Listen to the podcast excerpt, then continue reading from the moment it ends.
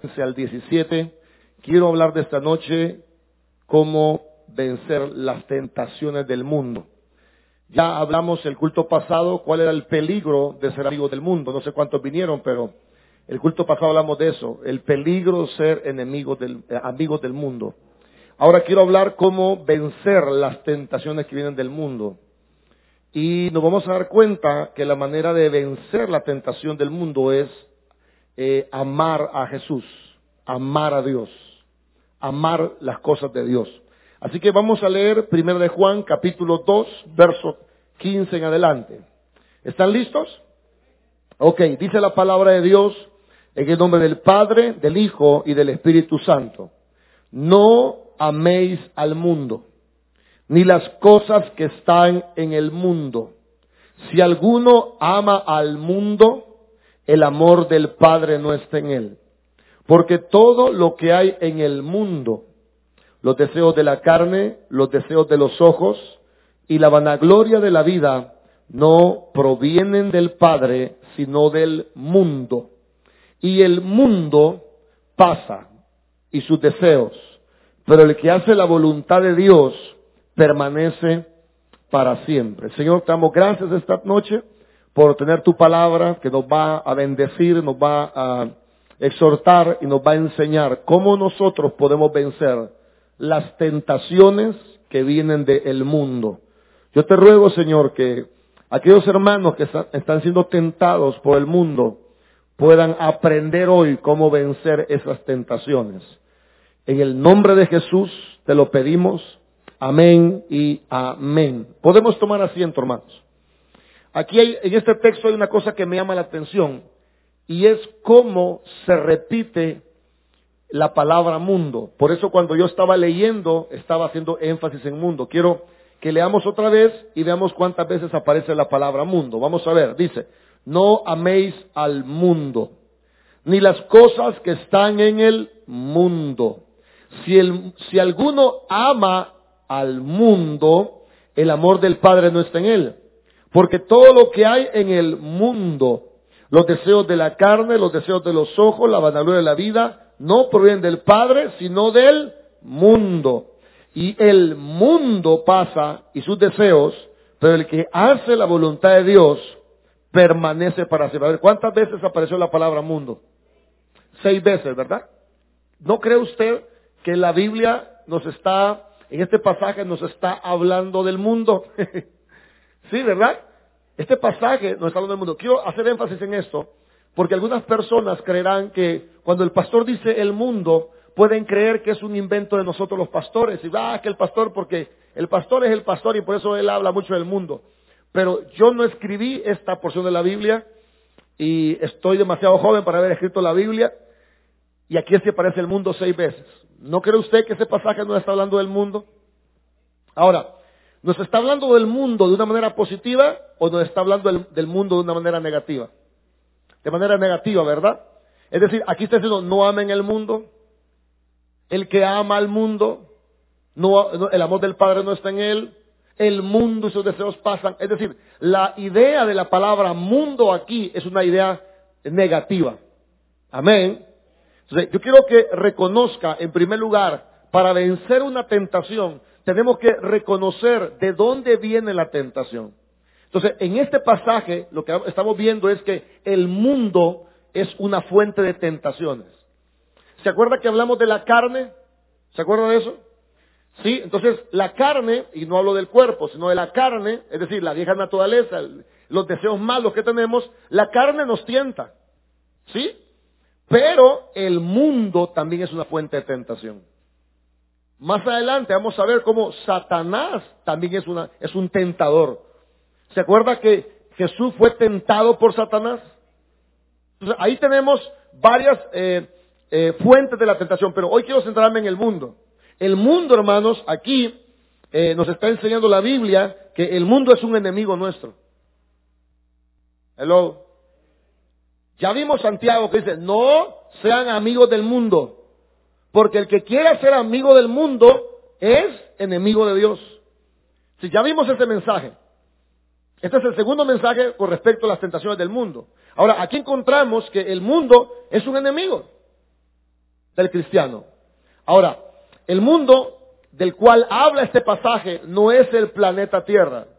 O sea, no diga, bueno, los árboles son malos, eh, eh, eh, el agua es mala, el aire es malo. No, aquí el mundo no es el planeta Tierra. Tampoco aquí el mundo no es la raza humana. Porque Juan 3 dice, dice, de tal manera Dios amó. Es decir, en ese contexto el mundo es la raza humana. Ahora, yo les explicaba el culto pasado que el mundo es todo aquello que no toma en cuenta a Dios. Ahora, yo quiero aclararles un poquito más esta, esta noche acerca del mundo. Hermanos, cuando nosotros hablamos de mundo, a veces pensamos en algo desordenado, feo. Eh, ayer veníamos con Omar de una vigilia y había un baile aquí, aquí cerca, aquí por los panes Reinita. Espero que ninguno de ustedes haya estado por ahí anoche. Había un baile y hermanos era una cosa solo Gomorra. Hermanos, una luces, gente sin mascarilla, hermanos. Hay que, qué distanciamiento, era un relajo. Y uno dice, uy, eso es el mundo. Pero si bien es cierto, eso es el mundo, pero no siempre el mundo es eh, algo así. No siempre el mundo es un relajo, pues. A veces el mundo es algo muy ordenado, muy bonito y muy atractivo. Porque la palabra mundo ocupada en la Biblia es la palabra cosmos. Y la palabra cosmos eh, eh, significa ordenado. De ahí viene la palabra cosmético. Los cosméticos que usted usa es para ordenarle el rostro. ¿Verdad que una mujer ya bien eh, arreglada se ve mejor? Amén. ¿Verdad? Entonces, por eso son cosméticos. Porque el cosmo tiene que ver con arreglo. Y, y honestamente, las mujeres se ven muy bien cuando se arreglan. Amén. Así que el 24 quizás no las conozca. Porque cuando se arreglan, se ven muy arregladitas, muy bonitas y muy atractivas. La palabra mundo aquí en Juan es una palabra que nos habla de cosmos. Y cosmos es algo muy ordenado, muy atractivo. Voy a dar un ejemplo para que vayamos entendiendo qué es el mundo, porque yo no quiero que usted piense que el mundo es solo los relajos, hermano, la música alta, el alcohol, el gritar. No, el mundo también puede ser algo muy ordenado, muy atractivo y muy llamativo. Vamos a ver esta palabra en Primera de Pedro, capítulo 3, verso 3. Para vencer las tentaciones hay que reconocer de dónde viene la tentación. La tentación puede venir a veces del el mundo. Así que, eh, primero de Pedro está antes de Juan. Si usted ya está en Juan, este, avance un poquito hacia adelante y va a encontrar Pedro. Primera de Pedro, capítulo 3, verso número 3. Vamos a ver. Primera de Pedro, no la segunda, sino la primera de Pedro, capítulo 3, verso 3. ¿Están ahí? Ok, vamos a ver qué dice la palabra de Dios vuestro atavío, es decir, vuestra vestimenta, no sea el externo de peinados ostentosos y de adornos de oro o de vestidos lujosos. Está hablando la mujer. Vuestro atavío no sea el externo de peinados ostentosos, de adornos de oro o de vestidos lujosos, sino el interno. Mire cómo cuando habla de eh, el verso 3 habla de lo externo y el verso 4 habla de lo interno, sino el interno, el del corazón, el del incorruptible ornato de un espíritu afable y apacible que es de gran estima delante de quién. Ok, quiero que vea esto. Dice, dice Pedro, vuestro atavío no es el externo de peinados ostentosos ni adornos de oro. Quiero decirle algo. La palabra adornos es la palabra cosmos. Es decir, la palabra que Juan dice, no amen al mundo, Juan traduce mundo en Juan, pero en Pedro la misma palabra la traduce como adorno. Si, usted algún día fuera a Primera de Pedro y buscara el idioma original, se va a dar cuenta que Pedro está diciendo que eh, la mujer no use, eh, no sea del externo de peinados tentosos o de cosmos de oro o de vestidos lujosos. Ahora, yo sé que las mujeres están pensando, ah, el pastor nos va a tirar hoy, que no usemos aritos, que no usemos cadenas, que no nos peinemos, que no nos eh, arreglemos. Pero honestamente, lo que está diciendo Pedro no es eso. Hello. O sea, ¿está diciendo Pedro que no se peinen? A ver, hay hermanos que dicen así, oh, Pedro dice, no peinados ostentoso, así que hermana, no te peines, hazte solo un moño y eres más cristiana de esa manera. No, Pedro no está diciendo que no se peinen. Tampoco Pedro está en contra de los adornos. Pedro no está en contra de las cosas de oro. Ahí no dice, no se peinen, no usen oro o no usen adornos. Lo que está diciendo Pedro, hermanos, si usted lo puede ver, dice que vuestro atavío no sea el externo de peinados ostentosos, adornos de oro, otro. ¿Con qué lo compara? ¿Con qué, ¿Con qué hace el contraste? Verso 4. Sino el interno, el del corazón, el de un incorruptible ornato, de un espíritu afable y apacible que es de gran estima. ¿Con qué está comparando Pedro lo externo? Con lo interno.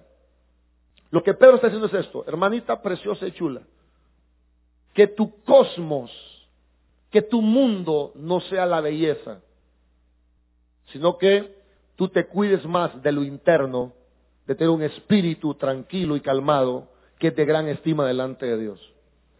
Arreglarse no es malo, adornarse no es malo, usar oro no es malo, lo malo es que ese sea tu mundo.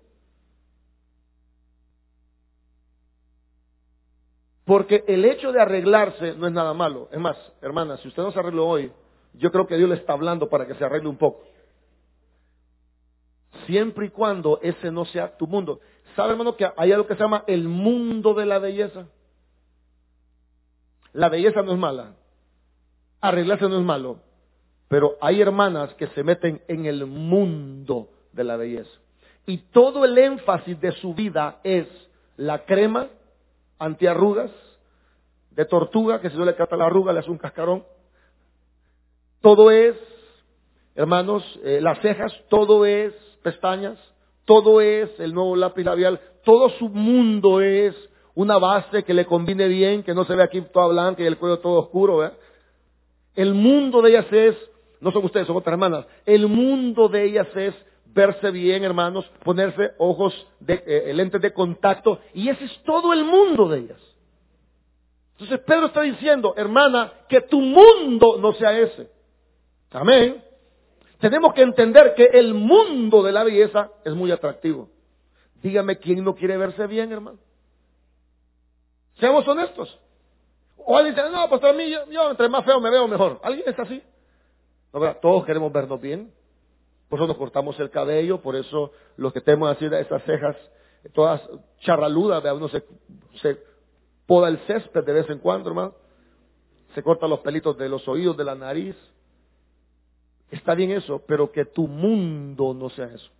Hay jóvenes que su mundo es la belleza y, de verdad que se están desviando demasiado. Usted ve a jóvenes con unas pestañitas así bien delgaditas como que son diablitos, ¿ve? ¿Sí? Y ustedes jóvenes que visten una ropa muy femenina a veces. ¿Qué les pasó a esos jóvenes? Se metieron en el mundo de la belleza. Amén. Tenemos que reconocer que el mundo no es, no es, no es aquel gelengue de anoche allá en Ciudad Delgado. El mundo también puede ser algo muy ordenado y muy atractivo. Ok, pasemos de página y vemos a los hombres. Si, si Pedro estuviera hablando a los hombres, probablemente dijera esto no sea su mundo el mundo de los negocios. Hacer negocio no es malo, vender no es malo, el problema es cuando toda nuestra vida gira alrededor del mundo de los negocios. Entonces, la gente está tan enfocada en los negocios que ese es su mundo. Solo están haciendo números, pensando que van a vender, que van a comprar, cuánto van a ganar, qué van a hacer, y ese es el mundo de ellos. Amén. Por ejemplo, también en los hombres está el mundo del deporte, y no es la tienda que vende zapatos, pero es el mundo. Y todo es el Firpo, todo es la Alianza, todo es FAS, el Barcelona, el Real Madrid, el Borussia Dormo, y están ahí, que la calzoneta, que los goles, que perdió, que ganó, y, la vida del hombre muchas veces está en el mundo del deporte. Amén. Es decir, lo que estoy tratando de decirles esta, noche es que el mundo no es solo cosas feas. El mundo también son cosas muy atractivas, muy bonitas. Porque de verdad, hermanos, que el fútbol, el, fútbol es bueno, o sea, el deporte es bueno. El problema es que hay gente que se mete en el mundo del fútbol. Y si usted es muy apasionado con el fútbol y le meten un gol en contra de su equipo, le aseguro que no le va a salir un amén ni un aleluya. Hello. Pero hay gente tan apasionada con la selecta que van al estadio, gritan, ultrajan, ofenden, hermano, porque ese es el mundo de ellos. Nosotros ya sabemos que la selecta siempre pierde, así que no, no hay problema. No es nuestro mundo. ¿No le pasa a usted que hoy, que usted es cristiano, usted sabe que la selecta va a, las eliminatorias y pierde y ya no causa tanta emoción, ¿verdad? ¿Sabe por qué? Porque sí somos salvadoreños, nos gusta el fútbol, pero no es nuestro mundo el fútbol. Bien diferente a aquel, hermanos, que va al estadio, que compra la camiseta, que va a gritar cosas y pierde la selecta. ¿Cómo viene esa persona? Viene mal, porque ese es su mundo. Ahora, el mundo, hermanos, bíblicamente hablando, es eso. Son cosas bonitas, ordenadas, que gustan y que son un peligro si nosotros nos metemos demasiado en ese mundo. ¿Por qué es el peligro, pastor? Porque ese mundo de la belleza, del deporte, de los negocios, puede absorberte tanto que puede empezar a cambiar la manera en que vives.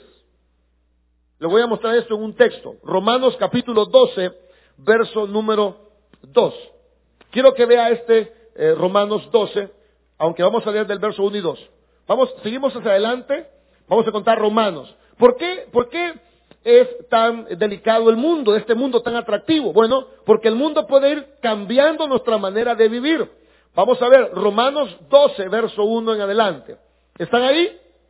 Ok, dice, así que hermanos, ¿a quién se dirige la carta? A los hermanos, ¿verdad?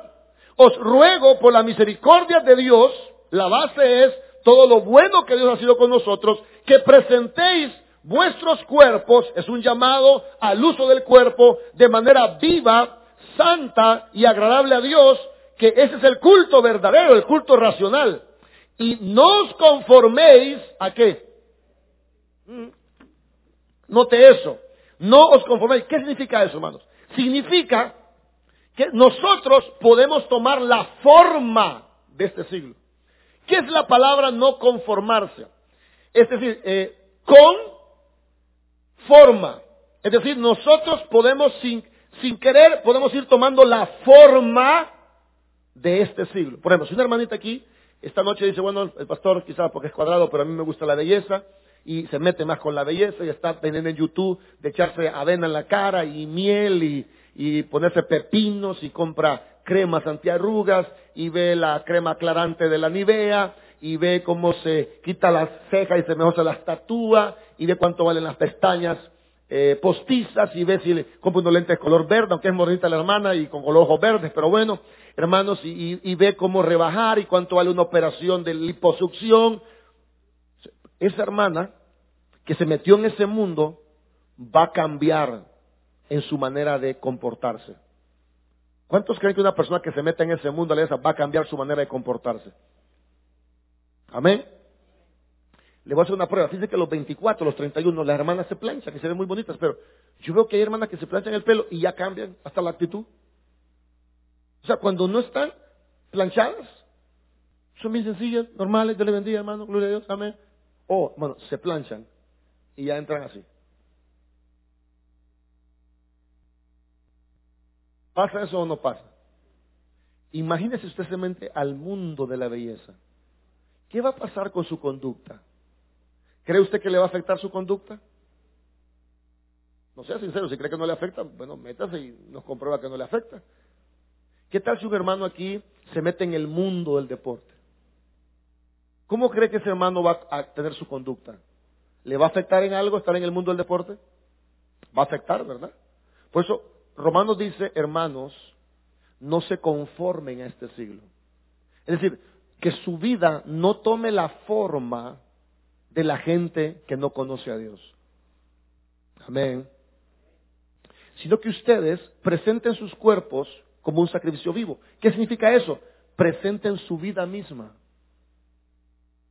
Sacrificio vivo y santo, es decir, presenten su vida para hacer, para consagrarse a Dios. Hello. Dice, dice Romanos, ustedes tienen que saber que su vida, su vida deben de entregársela a Dios para hacer lo que le agrada a Dios, para hacer lo que a Dios le gusta que hagamos. Porque ese es el culto racional. Es decir, el verdadero culto espiritual es que en nuestra vida hagamos lo que a Dios le agrada que hagamos. Eso es lógico. eh, el culto lógico es que el, que es cristiano empieza una vida que agrada a Dios. Eso es lo lógico. Y no se conformen a este siglo. Es decir, no tomen la forma de las personas que no conocen al Señor. Ahora, comprenda, primero vea que el mundo es, una fuente de tentación, ya hablé de eso. Ahora, eh, en segundo lugar, quiero explicarles esta noche que el mundo ataca nuestra alma. Por ejemplo, eh, la carne, la carne ataca el cuerpo. Es decir, cuando, cuando David, cuando David vio a Betsabé, su carne, su naturaleza pecaminosa atacó el cuerpo. Entonces él no pudo controlar su cuerpo e hizo lo que hizo, porque la carne ataca el cuerpo. Por ejemplo, Satanás ataca el espíritu. ¿Por qué? Porque Satanás lo que quiere es que tú dudes. ¿Se acuerda que Jesús le dijo a Pedro, Pedro, Satanás te ha pedido para sanar como trigo? Pero yo he orado para qué? Para que tu fe no falte. Es decir, Satanás va a atacar nuestra parte espiritual porque Satanás es un espíritu. Él nos va a meter dudas, yo voy a hablar de eso más adelante, nos va a meter dudas acerca de Dios. Así que la carne ataca el cuerpo. Satanás ataca el espíritu, pero el mundo ataca el alma. ¿Qué es el alma, pastor? El alma es el yo. ¿Qué es el yo, pastor? Bueno, el yo, por ejemplo, es su manera de pensar. ¿Se ha que la gente dice cada cabeza es un mundo? Sí, porque cada cabeza es un yo. O sea, usted es usted y yo soy yo. Entonces mi mente es una y la mente de ella es otra. O sea, el alma es lo que nos hace diferentes el uno del otro. Se ha que hay gente que es bien graciosa, que cuando llega a un lugar, él es el alma de la fiesta porque hace bromas, porque es jovial, porque platica bien. Bueno, lo que me diferencia a mí del hermano Jaime, además del cuerpo, y le da y el nombre, es el alma. Él piensa de una manera, yo pienso de otra. A él le emocionan unas cosas, a mí me emocionan otras. Él quiere unas cosas y yo quiero otras. Entonces, el alma es lo que es usted, es su manera de pensar es su manera de sentir, es lo que usted hace, ese es usted. Por eso cuando yo digo que el alma es el yo, es, es su ego. Y ego no es solo la marca de una gelatina. Ego, hermano, es usted, es su manera de pensar, su manera de sentir. Por ejemplo, hay gente que sube la montaña rusa y hay gente que va así de ¡Uh! y hay gente que va así de ¡Ah! ¿Qué lo diferencia? Bueno, que a uno le gusta ese volado y a otro nos da miedo ese volado. Si yo le pregunto a usted, hermano, ¿le gustan a usted la montaña rusa? Yo sé que hay gente aquí que le encanta la montaña rusa. Le llega que lo hagan sufrir, paga porque lo, mareen todo, ¿verdad? ¿Da que le gusta? Hay gente que está riendo, le gusta, ¿verdad? Ok, ¿a cuántos ese volado no le entramos, hermano? Preferimos unos churros españoles en la tierra, hermano, que andan dando vueltas ahí en ese gusano. Pero porque somos diferentes, porque su mente es diferente, su voluntad es diferente y sus emociones son diferentes. Ahora, ¿qué hace el mundo? El mundo va a atacar nuestra mente, nuestras emociones y va a atacar nuestra voluntad. Voy a poner un ejemplo que nos va a ayudar mucho para entender esto. Vamos al libro de Génesis, hermanos. Reconozca que el mundo va a atacar su alma, va a atacar su mente, va a atacar su voluntad, va a atacar sus emociones. Génesis capítulo 13, por favor. Yo creo que ese libro no necesita que le explique dónde queda, ¿verdad? Ok, Génesis capítulo número 13. Es un pasaje muy conocido por muchos de nosotros. Vamos a ver, Génesis 13. ¿Ya está ahí? Ok, vamos a ver, vamos a ver hermanos el verso número, eh, el número 7. ¿Está listo?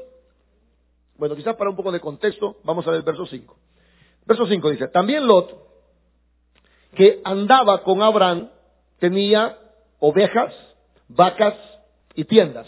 Note eso. Lot también tenía, como Abraham tenía vacas, ovejas y tiendas.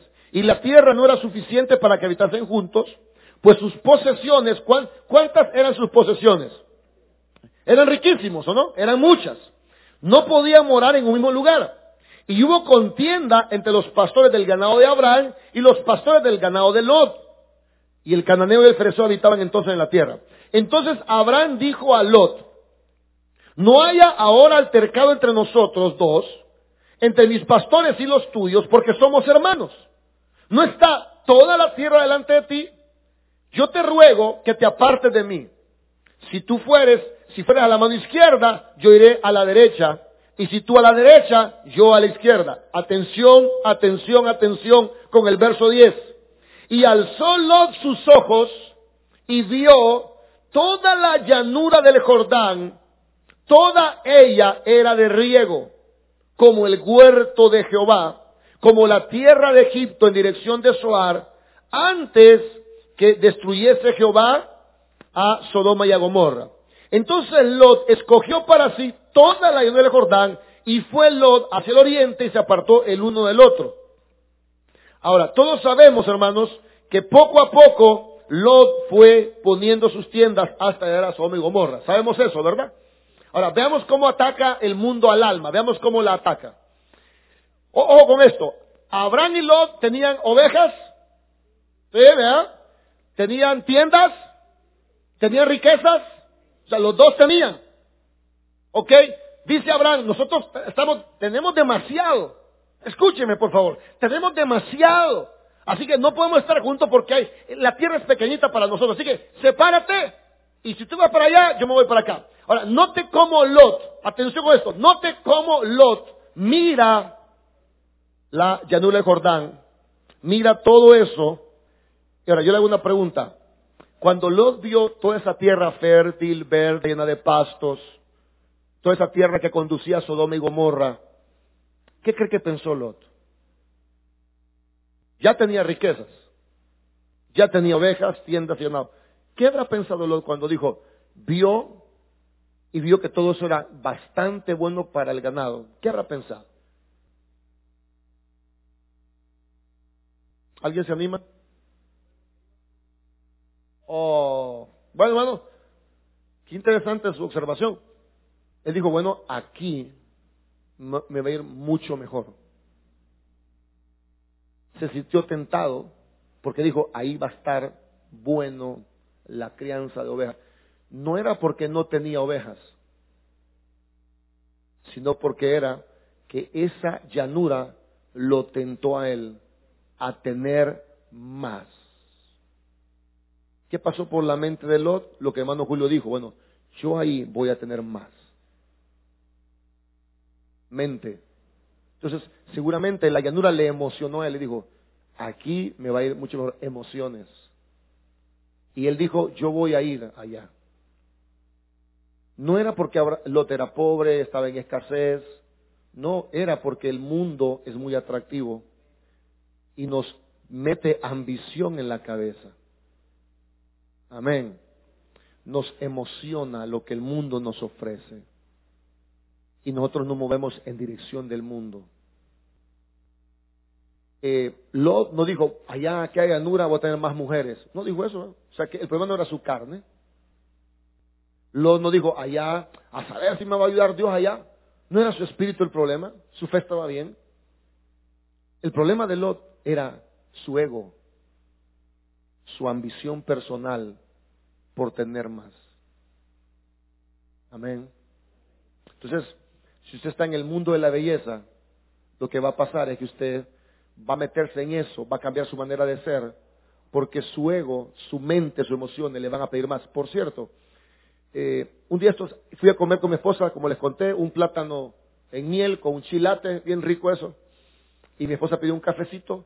¿No le gusta, hermana? Fíjese que con los años le va a gustar. ¿Sí? O quizás nunca le guste, pero yo estaba ahí tomando mi chilate, hermano, con mi plátano en miel, y salió una mujer muy bonita, muy bonita, extremadamente bonita, que se había muerto a los 30 años, hermano. Era una mujer, hermanos, hermosa, una Barbie, pero se murió en la última operación que le hicieron. Tenía su cuerpo bien definido, pero quería más en la parte de atrás. Me dice mi esposa, pero si ya se miraba bien, me dice. Es más, hasta un poquito anormal se miraba ya. Ella dijo, métale más, métale más, infle más atrás, por favor. ¿Sabe qué pasó? Se murió a los 30 años. Tenía 12 mil seguidores en Facebook.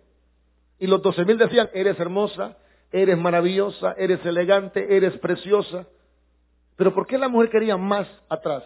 ¿Por qué quería que le inyectaran más aceite? No es que le inyectan sin manteca de cucha, no sé. ¿Sabe por qué? El ego. ¿Sabe qué pensó ella? Me voy a ver mejor. ¿Sabe cuál fue su emoción? Ser más bonita. ¿Y sabe qué terminó? En que se murió a los 30 años. Yo me pregunto, ¿qué habrá sentido esta mujer cuando se presentó delante de Dios? Cuando toda su vida estaba centrada en el mundo de la belleza.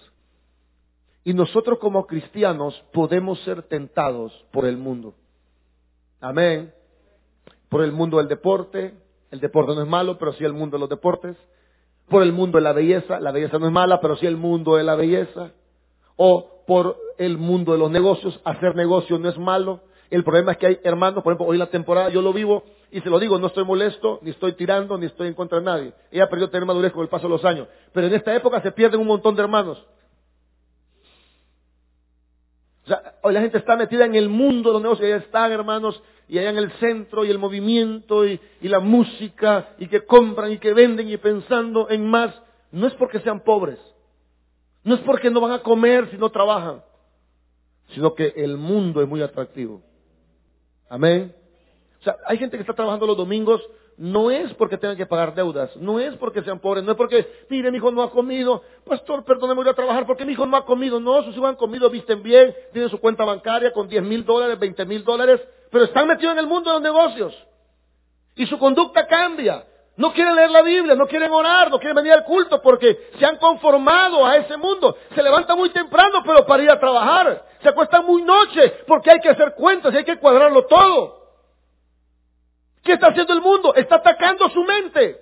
Está atacando su ambición, está atacando sus emociones. Y nosotros como cristianos tenemos que tener cuidado de no amar al mundo. Amén. Porque eso atrae mentalmente. Lot, hermanos, Lot se fue a parar a Gomorra. ¿Por qué? Su ambición. Dios iba a destruir Sodoma pero, pero Lot no lo sabía. Lo que Lot vio era que era un lugar muy bonito. ¿Sabe que la gente que ya tiene y se mete a tener más, lo hace por el ego? Ya no están trabajando por la comida, están trabajando por elevar su cuenta bancaria. Voy a poner un ejemplo, por ejemplo, Bill Gates, que es el hombre, creo que el hombre más rico del mundo, si no hay otro más rico, algún árabe, porque yo vi una vez que un árabe tenía un carro de oro, hermano. Hay un, basquetbolista que se acaba poner los dientes, todos los dientes se los puso de, diamantes. Yo con un relleno de porcelana me conformaría, hermano. Entonces, eh, hay, personas como Bill Gates. Bill Gates no trabaja porque sea pobre o necesite, él solo quiere aumentar sus cifras. Y ese es el ego, tener la vanagloria de la vida. Y digan, bueno, este es Doro un fufu ve ahí este tiene dinero y vean cómo ha prosperado. Ahora, ese es el mundo. Y si usted ve esta clase de personas, abandonan las cosas del Señor. Y le tengo una noticia, el mundo y sus deseos pasan. El que hace la voluntad de Dios, ese permanece para siempre. Amén. Dele un fuerte aplauso a Dios si, así usted cree que lo merece. Ok. Entonces, ya vimos, el mundo es un enemigo, el mundo ataca tu alma. Ahora, ¿cómo vencemos el mundo? Vamos a ver aquí, primera de Juan. Volvamos a Juan y terminamos. Han sido unos muy buenos hermanos el día de hoy. Están muy atentos. Excelente. Primera de Juan, primera de Juan, capítulo 5, verso 4. Primera de Juan, capítulo 5, verso 4. ¿Cómo venzo al mundo? Bueno, vamos entonces a eso. Primera de Juan, capítulo 5, verso número 4. Ok, vamos a ver esto. ¿Está ahí?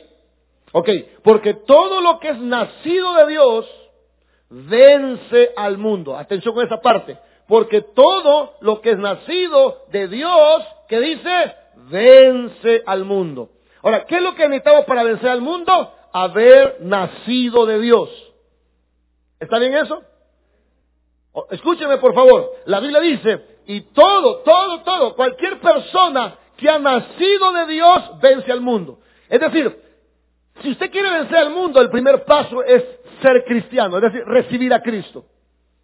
No podemos pedirle a la gente que no conoce a Dios que venzan al mundo, porque todo lo que es nacido de Dios vence al mundo. Es decir, tenemos que haber nacido de nuevo para vencer el mundo. Y si usted ha recibido a Cristo, usted nació de nuevo y por lo tanto usted puede vencer el mundo. Amén. Usted no venga a decir, pastor, es que ese mundo es difícil, es que no lo puedo. Usted sí puede. Todo lo que es nacido de Dios vence al mundo. Así que en ese sentido tenemos un paso adelante, ¿no le parece? Porque todos somos cristianos. Entonces hemos nacido. La Biblia dice en Juan 1.12, más a todos los que lo recibieron, a los que creen en su nombre, les dio potestad de qué? De ser hechos hijos de Dios. Y Juan dice, el mismo escritor Juan dice, y todo lo que es nacido de Dios, todo lo que es cristiano, vence al mundo. Es decir, el hecho de ser cristianos nos da el poder para vencer el mundo.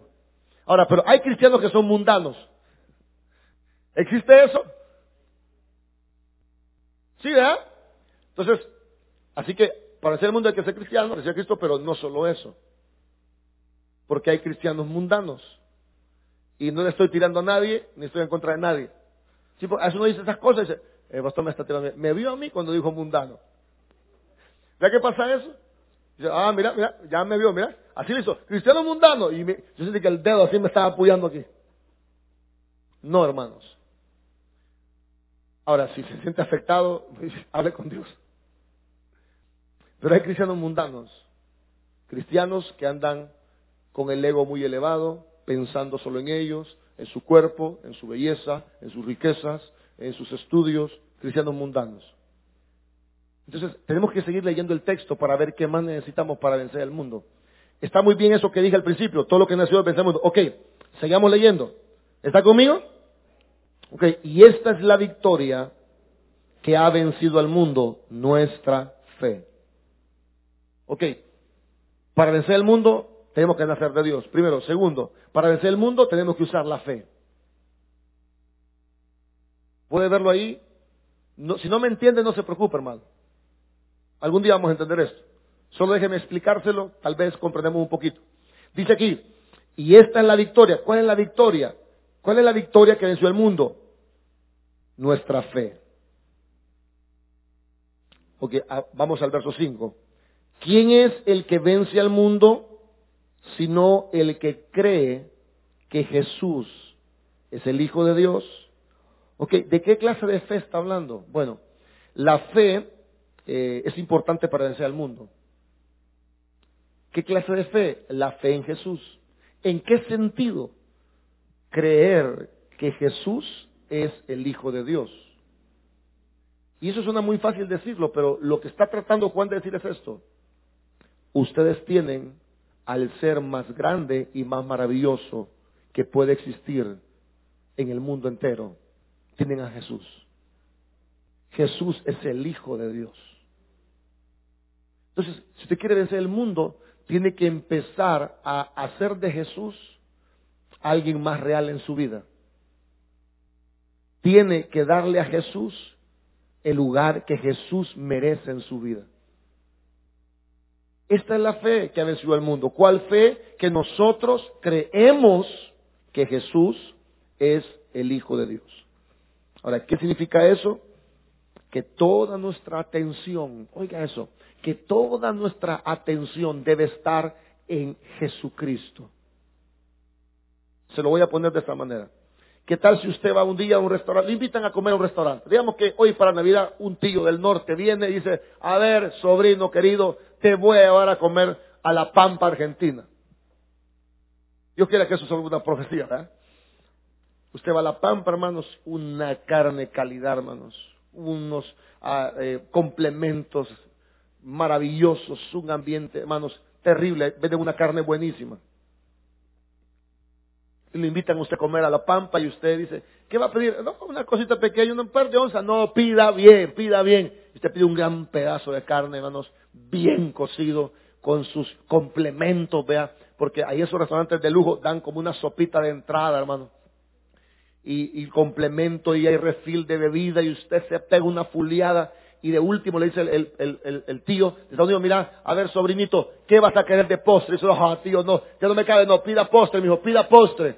Y le presentan el, el pie de limón, el cheesecake, hermanos, un tiramisú, ni qué es eso, pero así dicen, un tiramisú, un pie de chocolate, y dice, ah, dame un pedazo de chocolate y le trae un gran pedazo de chocolate y, y un cafezazo, hermano, y usted se echa anantes con el pie de limón usted y el café, ay,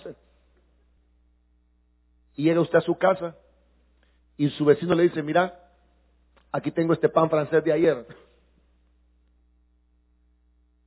¿Quieres que te le eche queso y te dé un pan con francés?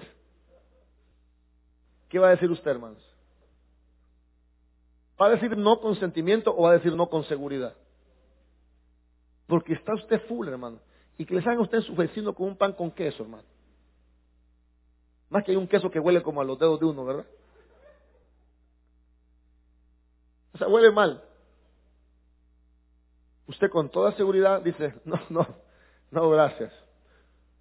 Usted no dice que es la pampa, pero usted viene tan satisfecho, no, guárdate ese pan para otro día y que lo coma, tira solo a chuchos si querés, pero ¿Por qué?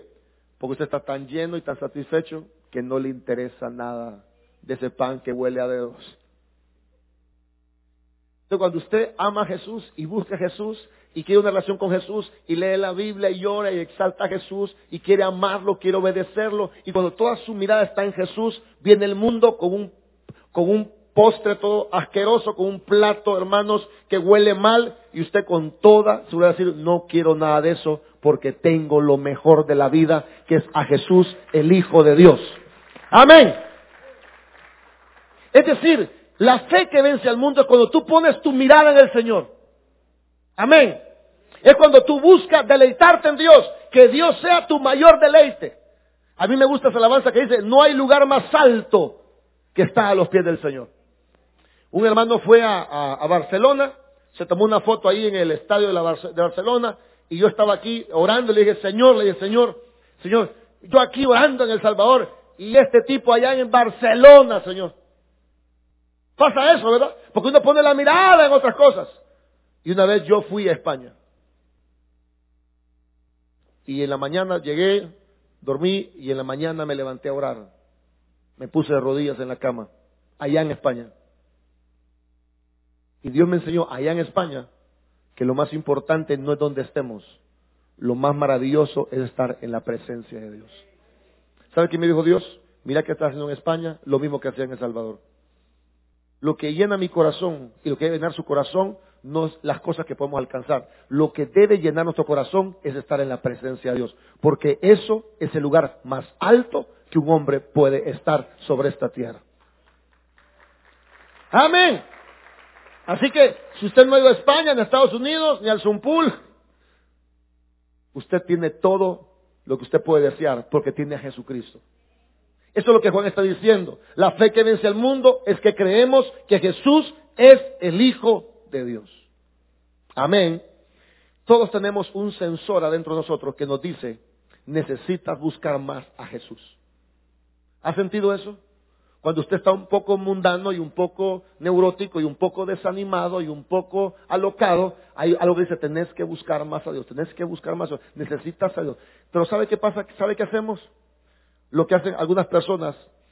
Cuento una historia que un hombre iba en el camino y le encendió el piloto del aceite. Para los que tienen carro, saben eso, los que no tienen, es una, se enciende un piloto rojo donde está como una cosita para echar aceite.